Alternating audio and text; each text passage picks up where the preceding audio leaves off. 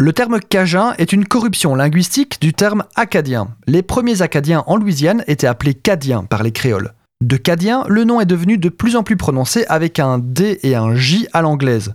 Alors le mot est devenu cajun. Et c'est pourquoi les descendants des acadiens aujourd'hui sont appelés les cajuns.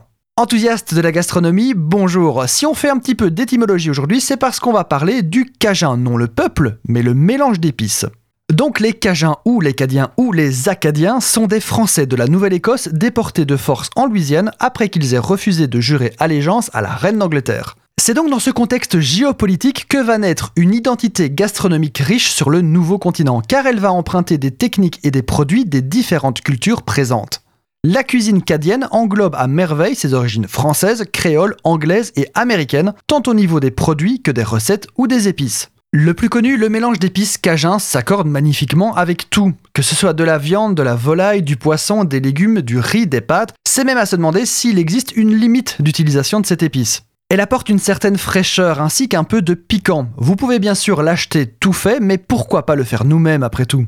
Prenez donc un pot et ajoutez-y à parts égales du paprika, de l'origan séché, du thym séché, de l'oignon rose séché, du piment oiseau séché, de l'ail séché et du poivre noir. Il y a bien sûr des variantes suivant les goûts, certains ajoutent du paprika fumé, d'autres des piments plus forts, du cumin, des graines de moutarde ou encore des zestes de citron séchés. Bien sûr, tout est question de goût, la seule chose que je vous conseillerais, et ça s'applique d'ailleurs à tous les mélanges d'épices faits maison, ne mettez pas de sel. En effet, le sel demande un dosage précis, et le problème avec les mélanges d'épices est que si vous voulez augmenter la dose d'une épice, vous allez automatiquement ajouter toutes les épices du mélange. Et ce serait dommage de surdoser en ail, en poivre et tout le reste simplement pour augmenter le marqueur salé de votre recette. N'hésitez pas à prendre votre mélange d'épices et ajouter aussi un petit peu d'huile neutre pour en faire une marinade ou un condiment, un petit peu comme un chimichurri.